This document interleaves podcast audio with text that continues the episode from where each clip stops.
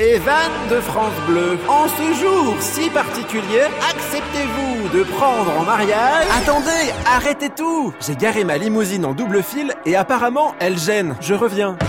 Le blog de la mobilité, Evan Adlinet. Mariage rime avec champagne, petit four, vidéo honteuse de votre enfance, mais aussi avec voiture. Les futurs mariés mettent toujours un point d'honneur à choisir le véhicule qui les conduira jusqu'à l'hôtel. Certains optent pour une deux chevaux ou une Jeep, d'autres pour une limousine. Eh, il va la bouger sa limo, oui ou non? Chrysler, Cadillac, Lincoln, les modèles sont variés. Siège capitonné, flûte à champagne, bar transparent, écran vidéo, laser à l'extérieur, gros nœuds en tulle. Il y a même des limousines dont les portes s'ouvrent à la verticale, comme dans les clips des rappeurs américains ou de Justin Bieber.